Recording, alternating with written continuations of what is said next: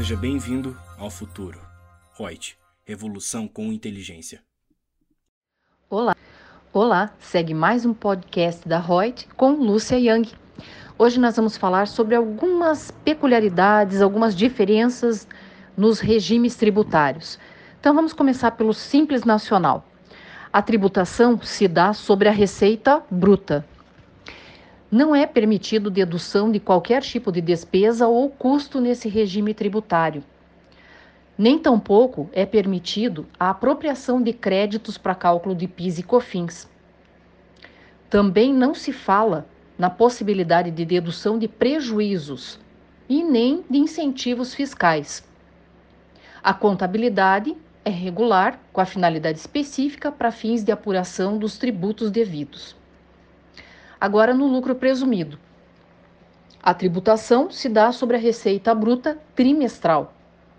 Também não é permitido qualquer tipo de despesa ou custo nesse regime tributário, nem tampouco apropriação de créditos para cálculo de PIS e COFINS. E também não se fala em dedução de prejuízos nesse regime tributário. Também não é permitida a dedução de incentivos fiscais, não há uma complexidade na apuração tributária nesse regime. Diria até que é o mais simples do que o próprio Simples Nacional. Pela legislação tributária, diz que não é necessário possuir uma contabilidade regular para apurar os tributos, mas na prática nós sabemos que é necessário sim, até mesmo para fins gerenciais, mas também para preenchimento de alguns SPEDs. E no lucro real? No lucro real, a tributação se dá sobre o lucro ajustado trimestralmente ou até mesmo anualmente com pagamentos mensais pela estimativa. É um regime tributário onde torna-se permitido a dedução de despesas e custos intrinsecamente ligados à atividade operacional. É permitido a apropriação de créditos para o cálculo do PIS e COFINS, de acordo com a legislação prevista. Também é permitida a dedução de prejuízos, só que temos que observar a legislação que, por exemplo, no regime de apuração do lucro real trimestral, essa apuração e dedução do prejuízo é limitada a 30% do imposto de renda e 30% da base positiva da contribuição social.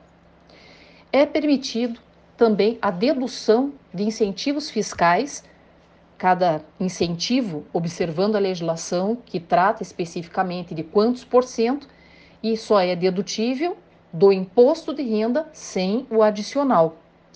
Há uma certa complexidade na apuração, porque é um regime mais burocrático e necessita de maior foco, maior acompanhamento da legislação. E para isso é necessário ter uma contabilidade regular, completa, com a finalidade específica para apurar os tributos devidos nesse regime. Espero que vocês tenham gostado dessas dicas e nos continue acompanhando, continue nos acompanhando nos próximos podcasts. Um abraço. Gostou do nosso podcast? Acesse youtube.com/royts_aí e assista a versão em vídeo. Deixe seu like, compartilhe com seus amigos e se inscreva no nosso canal. E não se esqueça de ativar as notificações para acompanhar nossos conteúdos semanais. Aproveite! Até mais!